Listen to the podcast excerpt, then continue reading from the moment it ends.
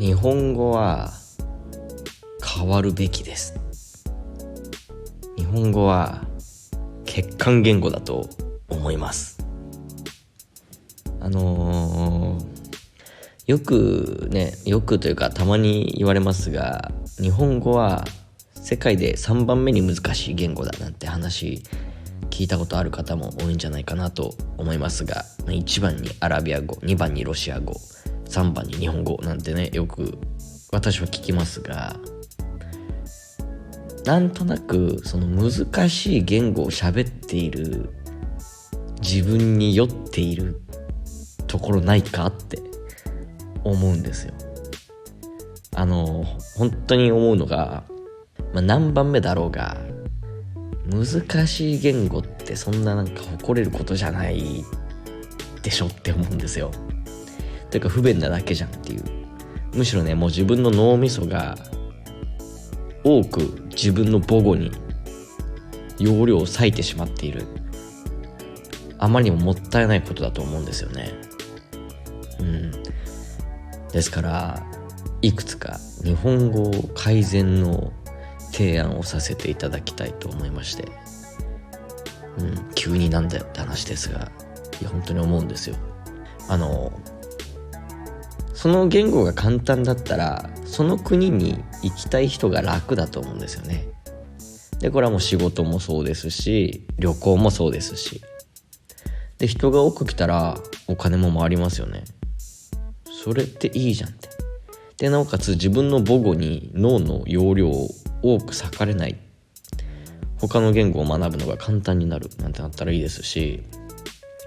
自分の言語と外国語に共通点が多ければそれも学びやすくなりますしね。日本語はちょっと独自のスタイルが多すぎると言いますか。難しいんでね。ちょっといろいろ直していきたいと思うんですが。まず一つ目。文字ですね。うん。やっぱりねあの漢字は正直必要ですって思います。日本語っていうのは音の種類が少ないですからね。子音も母音も少ないのでやっぱりどうしてもね漢字がないとその意味のね弁別ができなくなってしまうっていう問題が出てきますんでうんやっぱ漢字はまず必要だと思うんですねあの昔読んだ本でちょっと面白い話があって日本でねそのアンケートしてて街歩いてる人に「すみません測病医って分かりますか?」って言ったらまあ今聞いた方も分かんなかったと思うんですがみんなね分からないって言うんですよ。測病医って何って。まずそれ日本語なのって。うん。まあ、私も聞いたこともない言葉でした。測病医って言われても。ただこれが漢字で出されると全員意味が分かったんです。文字にされたらされたらすぐに分かったんです。これが足の病気の医者と書いて測病医って読むんですよね。つまりやっぱり日本語は漢字によってその意味を把握できるっていう部分がその日本語の強みだと思うのでこれはなくせないんですよね。なくせません。ただひらがなとカタカナこれはいらねえなって思うんですよ。あんまりにもねその規則性がなさすぎると言いますかもともとその万葉仮名っつってねなんか日本の言葉に漢字を当てて使っていた。でそれが形が今度崩れていってカタカナが生まれたひらがなが生まれたなんて話がありますが漢字から漢字が形が崩れてできたもののせいでその音とその形のその関係が薄いんですよね。うん。もうこれはねハングル文字に変えましょう。ハングル文字は本当にもう世界一美しいんじゃないかと思います。その機能的に。機能的っていうのは機能あのファンクションの方の機能ですよ。うん。だって見たらその発音が分かるってすごいですよねあれ。それぞれのね簡単な、ま、形ですよ。丸とか四角とかカタカナの風みたいなやつとかそれぞれは簡単な形なのにそれらの組み合わせで子音と母音の組み合わせ。でなおかつ子音母音子音っていう組み合わせがあったりね。もう見ただけで発音が分かるって。わあこれ素晴らしいなって。思いますね。うん。まあ日本語では外来語をカタカナで書いて日本のもともと日本にある言葉だったりまあ漢字で書けない場合は漢字で書くのが難しい場合は昔中国から来た言葉もひらがなで書いたりしますがね。まあそうやって分けてますけどもうねこれはねひらがなは全部ハングルで書きましょう。で一部の外来語はもう英語のアルファベットで書いちまえって。ね。それでも正しい発音ももう覚えましょうよって。英語だったら英語の正しい発音もスペイン語だったらスペイン語でフランス語だったらフランス語で、うん、正しい発音覚えた方がよくねって思いますね、まあ、アラビア語とかからね来る言葉もいっぱいありますから、まあ、難しい部分もありますけどそれはねあの英語圏の人の基準に合わせていっちゃった方がいいかなって思ったりしてます。であとね形容詞。形容詞はなくしましょう。もう形容詞日本語ってあの日本人だったら分かりますが形容詞と形容動詞がありますよね。汚いです。汚いは形容詞。綺麗。綺麗なこれは形容動詞ですよね。これね全部形容動詞に変えちゃいましょう。うん。汚いな部屋とかね、うん、活用が難しいんですよこれは。汚い汚くない綺麗綺麗じゃない。でもこれ2種類の違う活用方法が生まれちゃってるんでこれめんどくさいから全部形容動詞に変えましょう。形容詞といえばね形容動詞ですけど知ってましたか？好きって動詞じゃないですからね。好き。私はトマトが好きです。これ動詞じゃありませんからね。ちゃんと日本語を勉強してください日本人の皆様。これは形容動詞です。あの、今聞いてくださってる方の中に、あの、日本人じゃない方もいる方もいますので、言うと、えっ、ー、と、な形容詞、なです。な形容詞ですね。うん。好きな人って言いますね。好きな食べ物って。うん。これね、もう動詞にしましょう。もう好き、これはね、こうしましょう。私はトマトをすきますに変えましょう。すくという動詞実際ありますからね、日本語にも。すくって言葉があるんで、これをね、こっちをメインにしましょう。もう私はトマトをすきます。こっちのがね、簡単ですからね。多くの言語だったら好きって結構、うん、動詞ですよね。スペイン語もそうですね。フランス語もそうです。イタリア語もそうです。英語もそうです。あのね、たまたまですけどね、新原語だと形容詞なんですよね。キャマティはどうやら形容詞らしくて。うん。新原語と日本語ぐらいじゃないですか、もう好きが形容詞なんて。これ動詞にした方が、他の言語を学ぶ時そして外国人が日本語を学ぶ時簡単じゃないかなって思いますあのー、なんでねこんな話をしだしたかっていうとある私が言った言葉の発音が絶対にこれネイティブの日本人じゃないと聞き取れないなって思った言葉があるんですよ。それがねえっとこれシチュエーションとしては授業が終わってもう学生がそろそろ帰る時間ですね。でももう空を見る限りこれあと30分したら土砂降りになるなっていうのが分かったんですよ。結構スリランカって雨が分かりやすくて。でその日もこれ来るぞって思ったんです。それで私横にいたもう一人の日本語の先生にあのスリランカ人の日本語の先生にこう言いました。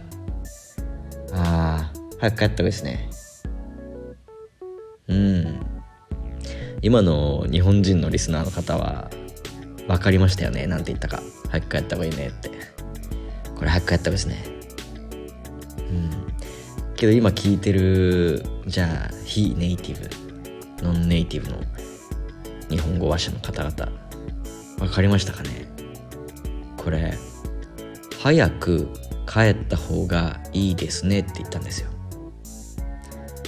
でもまず早くっていうのが早く。なんかもうカヤックみたいな感じですよ。早く。で「く」がほとんど発音されてないんですね。なぜかって言ったら次の「帰った方がいいの」の「か」に吸収されちゃってるんですよ「く」の母音の「まあ、U」ですよね母音がもう脱落して早くなっててでなおかつ次の「帰った方がいいの」「か」に吸収されてるんで早くか早く帰ったってなってるんですよね。でそんでもって帰った方がいいって「か」「え」の部分母音が「AE」って並んでますけどこれ AE って発音してますよね。帰った方がいいって絶対言ってるんですよ。帰った方がいい。うん。これはあの何なんでしょうね。何の音なのかこれは。かなり曖昧に発音してるんでまあ、あの発音記号英語の発音記号でいうところの E がひっくり返ったような形のあれに近いのかもしれませんね。早く帰った方がいいって、うん。ね、こうやってね日本語って実は母音の脱落がすごく多い言葉なんですよね。日本人が気が付いてないだけで「ますか」なんて言いますよね「ますか」って言いますよね「す」の部分の「U」も脱落してるんですよ。これよくあるんで。うん。まあ、これだからこそやっぱりハングル文字にしちゃった方がいいんですよ。マスカの「す」はもう「U」ついてない記載にしちゃってそしたらもう分かりやすいですもんね。って思います。いやちょっとね長々とオープニングから話してしまいましたしスリランカとあまり関係ない話になっちゃいましたが今日もですね楽しく独り言を聞いていただく独り言を聞きいただくというね、えー、時間にさせていただきたく思いますのでよろしくお願いします。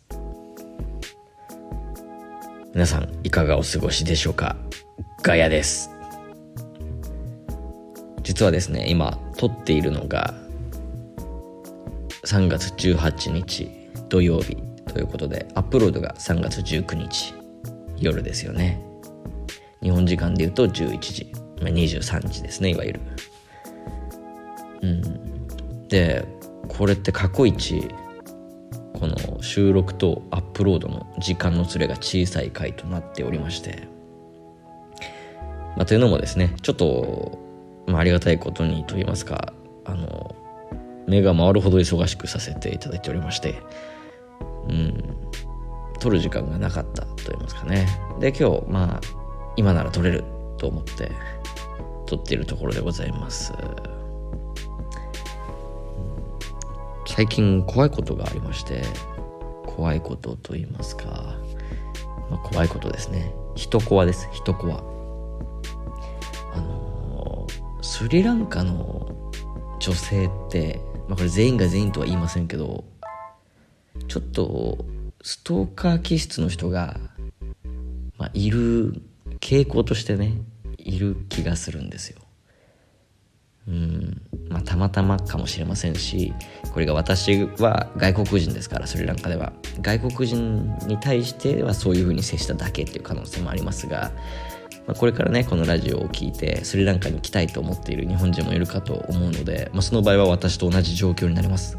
外国人になります。ですからまあどちらにせよこの状況じゃなくて今から言う話はまあ、知っておいて損はないかなと思うんですがあのやっぱりねストーカー気質っていうねなんとなく感じてましてまあなんとなくと言いますか私ははっきりとそれを感じたわけですがあのー、ある街で出会った女性がいまして別に私はその方に自分から声はかけてないんですよ。でですがまあちょいちょい顔合わせるんですよ。私いつも同じ場所で大体同じ場所で3つぐらいの場所で飯飯って言っちゃったご飯をねあの食べてるんですよ。今日はあそこにしよう今日はあそこにしよう今日はあそこにしようって言っても大体3つしか行かないっていうね。でそのうちの1つでよく声をかけてくれる話しかけてくれる女性の方がいまして。でその方はまあうんまあ自分で言っちゃいますけど私に気があるんですよ。あからさまに。で私としてはまあごめんなさいというかね、うん、特に興味はないというスタンスではいるんですがこの人何でも知ってるんですよ私のこと。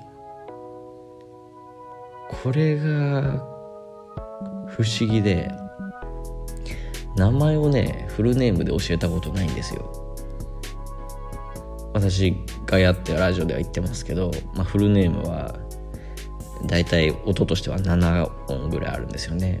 でこのうちの2音しか教えてないんですよいつも。海外行く時いつもそうなんですけど。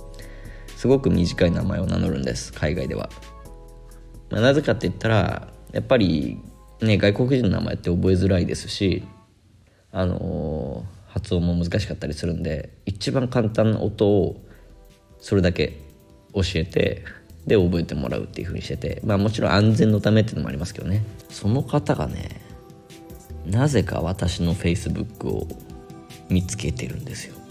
で、まあ、私あんまり SNS やってないんですけどインスタも持ってませんし Twitter もあるっちゃあるんですけどもアプリも消しちゃってて使ってないんですけど YouTube はよく見るんですね。その方本当にどうやったか知りませんけど私の YouTube のアカウントを知ってるんですよ。こればっかりはね日本でも友達の YouTube のチャンネル知ってるってあんまなくないですか？私あんまないですね本当に。長湾さんぐらい長湾さんラジオやってるからね YouTube 見てますけど。うんそれくらいで。でね何が怖いかっつったら私が「いいね」をした動画とかを知ってるんですよ。でその話を平気でしてくるんですよ。昨日こういう動画見てたねって。いいねしてたじゃんっ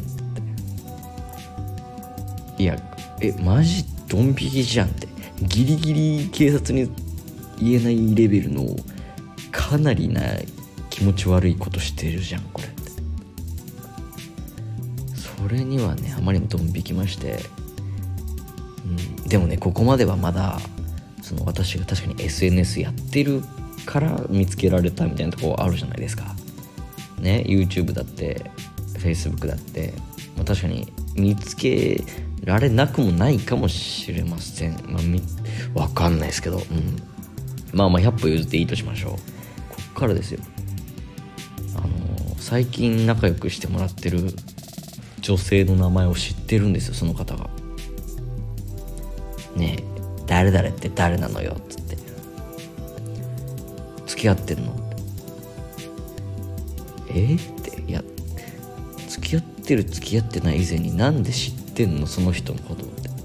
で最近いつも連絡取ってるでしょっつって。いや取ってるけどどういうことって。別にその人の前で私スマホ開いたりもしませんし。で Facebook でもその方とは連絡取ってませんし。もちろん YouTube でもその方と連絡取ってませんし。本当にメッセージアプリでしかメッセージアプリ使うの。こスリランカではあの LINE っていうものがねあの使ってる人は少ないんで WhatsApp っていうね結構海外の人がよく使ってる WhatsApp っていうアプリでやり取りするんですけどそこでしかそのね仲良くしてくれてる女性とはコミュニケーション取ってないんですよ。なのに知ってる。名前も知ってる。連絡よく取ってることも知ってる。いよいよやべえぞと思ってね。うん。ちょっと完全警戒するようになりました。でついでに言うともうその人のせいで Facebook のアカウントも消しました。怖いんで、うん、あのついでに言うとスリランカの人は友達じゃなくても Facebook で友達申請してくるんであのすぐに友達の数いっぱいになっちゃうんですね。あれめんどくさいからやめてほしい。っていうのもあって消したっていうのもありますけど。まあまあいいか。うん。とにかくちょっと怖い女性もちらほらいるかもしれません。たまたまかもしれませんがいるかもしれないので一応気をつけてくださいと言っておきます。基本的にはみんないい人ですよ、うん、さあコーナー行きましょうか。ガヤスリランカに関する質問答えます。こちらのコーナーでは皆さんから寄せられた質問ではなく私が税を徴収するかのように無理やり集めた質問に答えるコーナーです。自分で無理やり集めて自分で答えるというとっても寂しいコーナーです。やっていきます。はい1つ目の質問。あ今日はちょっと時間的にあれだから1つだけにしようかな。これにしましょうね。いきましょう。栄養取れてる？栄養ですね。取れてるのか。うん。まあそれなりに気をつけてますと言っておきましょうか。あのー、もう しょっぱなからしょうもないこと言いますけど私ねハンバーガーってそんな悪い食べ物じゃないんじゃないのって思うんですよ。だって考えてほしいんですけどまずバンズですよ。パン小麦粉炭水化物が取れます。糖質。取れます。ね炭水化物が取れますね。素晴らしい。でやっぱりハンバーガーといったら肉ですよね。私はいつもチキンバーガー頼むんですがまあねそれが肉である限りタンパク質が取れます。脂質も取れますと。もうもう三大栄養素揃ってますよこれ。ね。で必ず野菜が入ってますよね。レタスだったりトマトだったりって。あらら。ビタミンも取れますと。もうねこれスーパーフードです。なんかね日本でスーパーフードなんて言葉流行ってましたが今どうか知りませんけどなんかねありましたよね「死」で始まる。もう忘れちゃったけど。そういうのありましたが私はねハンバーガーは完全食だと思ってます。まあもちろんね塩分も多いですし体にいい食べ物とまでは言いませんけどでも思ってるより栄養取れるんじゃねっていうねって思うっていうまあそういうことですね。うん。じゃあ私はそれだけで栄養取ってるのかといったら違いますよ。毎日ハンバーガー食べてるわけじゃありません。ほとんど米食ってます私はいつも。でじゃあどういうふうに栄養取ってるのかって言ったらもうね炭水化物は大量の米食ってるんで OK で肉も食ってますそれなりに。で野菜なんですけどスリランカってねあんまりサラダ食べる文化ない気がするんですよ、うん、ないですね多分。でまあ料理の中に野菜が入ってたりっていうのはありますけど。なんでまああの野菜嫌いですけどどうしてもねやっぱりビタミンとかね。カルシウムとかもはちょっと野菜とはまああんまり関係ないですけどそのミネラルとかも取りたいですからそこはね気をつけててどういう風にしてるかっていうと紅茶にあのプロテインのパウダーみたいなのねありますよね日本でも。ザバスとかの。ああいう粉末状の栄養がスリランカに売ってるんですよ。でそれを紅茶に入れて飲んでます。この1杯であの1日分の栄養を補えますよみたいなのがあるんで。それをね職場で紅茶入れてくれるおばちゃんがいるんでそのおばちゃんにそのパウダー渡してでいつも紅茶入れる時にそれ入れて持ってきてくれるんで、まあ、簡単な話ミルクティーみたいになって出てくるんですよね。でそのカルシウムだったり、ね、鉄分だったりいろいろ取れるんであの、まあ、それなりにあビタミンとかもそうですよ。もちろんビタミンとかももちろんそうですし。結構ねあの健康的な食生活送っている方なんじゃないかなってまあ思ってます。まあまあまあねその言う人が言えばちゃんと生野菜食った方がいいっていう人とかもいますけどね。私そういうのよくわからないんでどっちかっていうと粉末にしてちゃんとね取った方が効率いいって思ってるタイプなんでうん。私はそれなりに大丈夫な食生活を送ってると思ってます。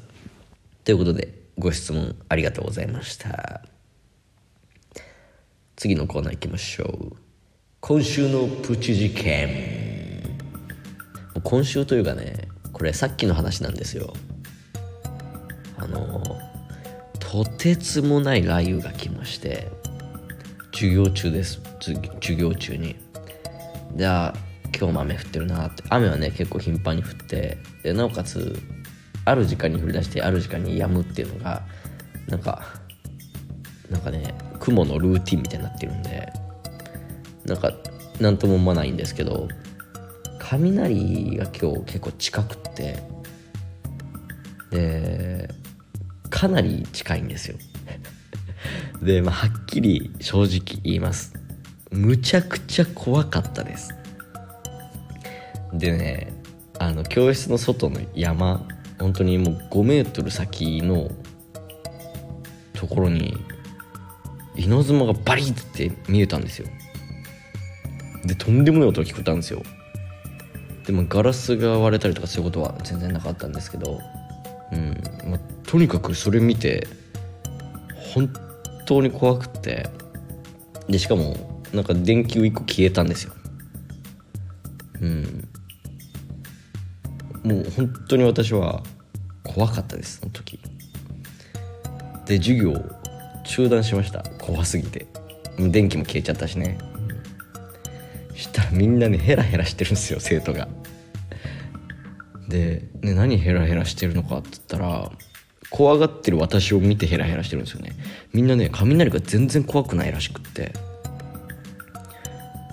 もう日本人が地震来てもなんかポケーっとしてるのと同じ感覚なんでしょうね。